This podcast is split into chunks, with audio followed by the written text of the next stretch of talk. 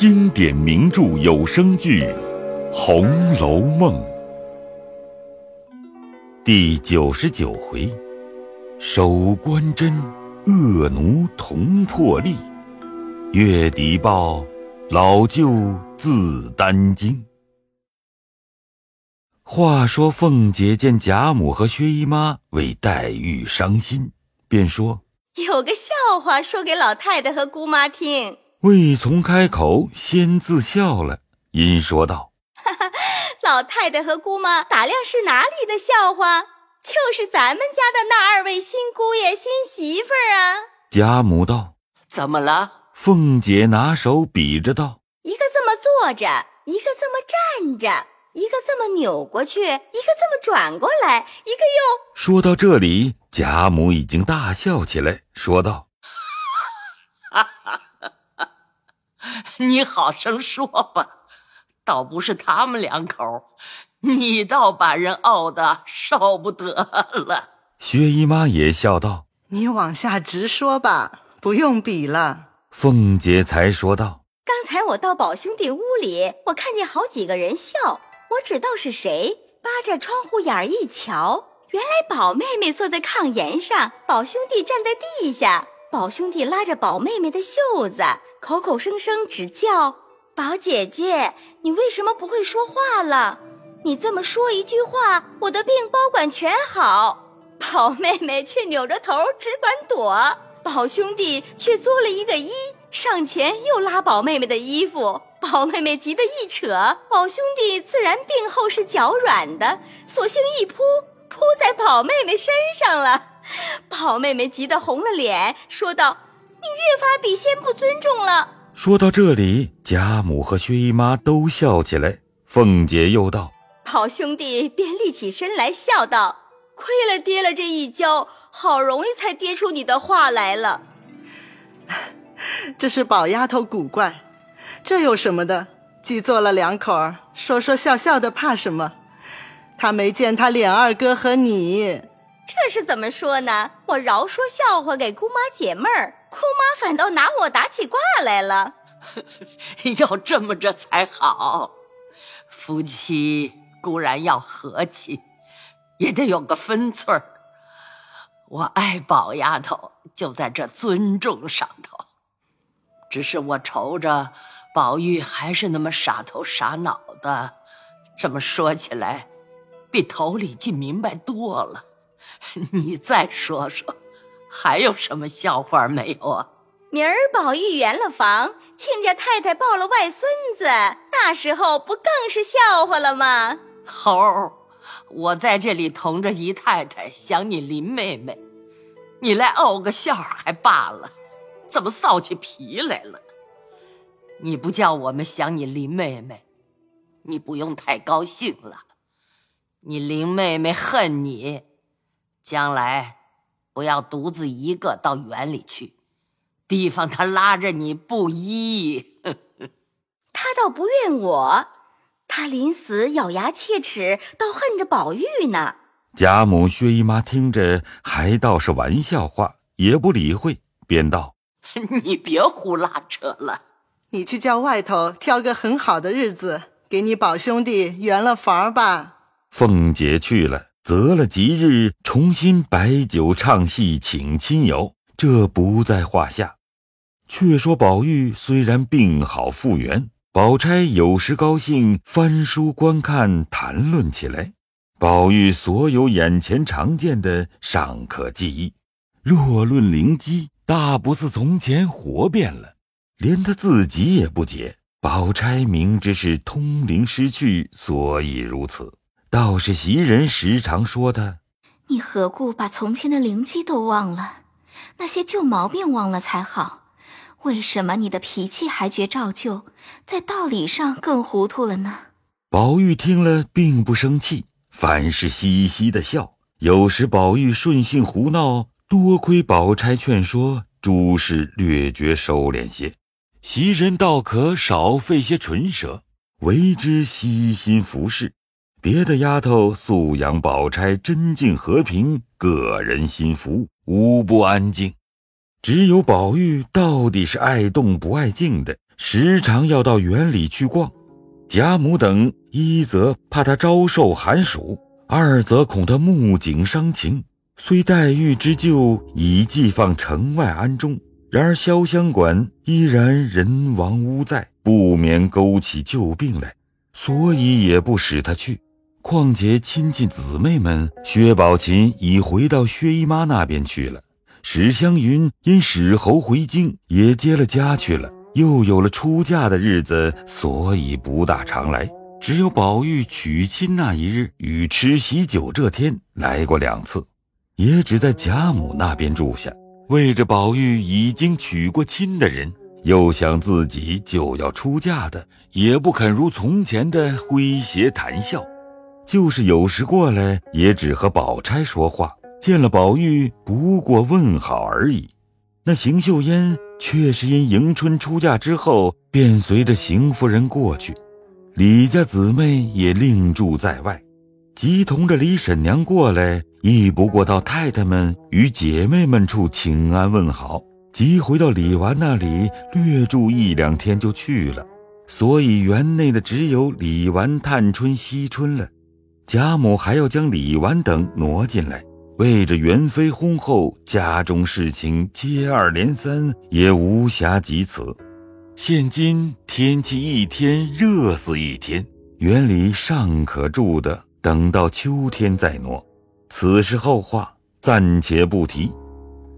且说贾政带了几个在京请的木友，小行夜宿，一日到了本省，见过上司及到任拜印受事。便查盘各属州县粮米仓库。贾政向来做京官，只晓得郎中事务都是一景的事情，就是外任原是学差，也无关于吏治上，所以外省州县折收粮米、勒索乡余这些弊端，虽也听见别人讲究，却未尝身亲其事，只有一心做好官。便与募兵商议出事严禁，并欲以一经查出，必定相参接报。出道之时，果然虚力畏惧，便百计钻营，偏遇贾政这般古直。那些家人跟了这位老爷在都中，一无出息，好容易盼到主人放了外任，便在京指着。在外发财的名头向人借贷，做衣裳装体面，心里想着到了任银钱是容易的了。不想这位老爷呆性发作，认真要查办起来，州县馈送一概不受。门房千押等人心里盘算道：“唉，我们再挨半个月，衣服要当完了，债又逼起来，那可怎么样好呢？”眼见得白花花的银子，只是不能到手。那些长随也道：“你们爷们到底还没花什么本钱来的，我们才冤，花了若干的银子打了个门子，来了一个多月，连半个钱也没见过。想来跟这个主儿是不能捞板的了，明儿我们齐打伙告假去。”次日果然聚齐，都来告假。贾政不知就里，便说：“要来也是你们，要去也是你们。既嫌这里不好，就都请便。”那些长随怨声载道而去，只剩下些家人，又商议道：“唉，他们可去的去了，我们去不了的，到底想个法儿才好。”是啊，唉。内中有一个管门的，叫李时儿，便说。你们这些没能耐的东西，着什么忙？我见这长字号的在这里，不犯给他出头。如今都饿跑了，瞧瞧你石太爷的本领，少不得本主依我。只是要你们齐心，打伙弄几个钱回家受用。若不随我，我也不管了，横竖拼得过你们。好十爷，你还主信得过？若你不管，我们实在是死挣了。不要我出了头得了银钱，又说我得了大份儿了。窝里烦起来，大家没意思。你万安没有的事儿，就没有多少，也强似我们腰里掏钱呢。正说着，只见梁房书办走来找周二爷。李时儿坐在椅子上，翘着一只腿，挺着腰，说道：“找他做什么？”书办便垂手陪着笑说道：“哈哈哈哈呃，本官当了一个多月的任，这些州县太爷见得本官的告示厉害，知道不好说话，到了这时候都没有开仓。若是过了曹，你们太爷们来做什么的？你别混说。”老爷是有根蒂的，说到哪里是要办到哪里。这两天原要行文催队，因我说了缓几天才歇的。你到底找我们周二爷做什么？原为打听崔文的事，没有别的。越发胡说！方才我说崔文，你就信嘴胡诌，可别鬼鬼祟祟来讲什么账。我叫本官打了你，退你。我在这衙门内已经三代了，外头也有些体面，家里还过得，就规规矩矩伺候本官生了还能够，不像那些等米下锅的。说着回了一声：“二太爷，我走了。”李时儿便站起，堆着笑说：“呵呵，这么不经玩，几句话就脸急了。”不是我脸急，若再说什么，岂不带来了二太爷的清明呢？李时儿过来拉着书办的手说：“你贵姓啊？”“嗯，不敢，我姓詹，单名是个惠字，从小也在京里混了几年。”詹先生，我是久闻你的名的，我们弟兄们是一样的，有什么话？晚上到这里，咱们说一说。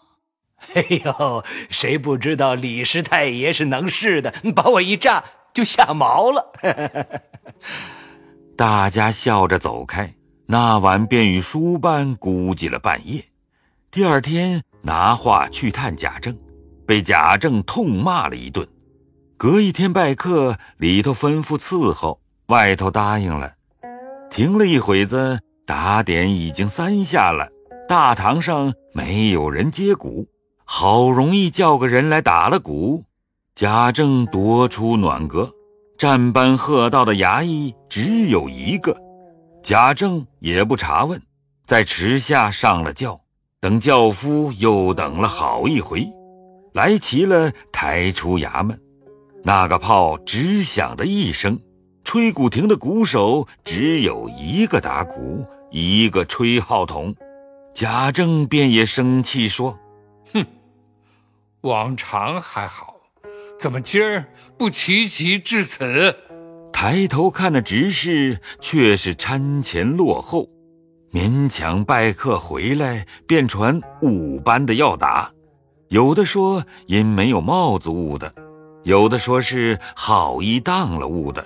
又有的说是三天没吃饭抬不动，贾政生气，打了一两个也就罢了。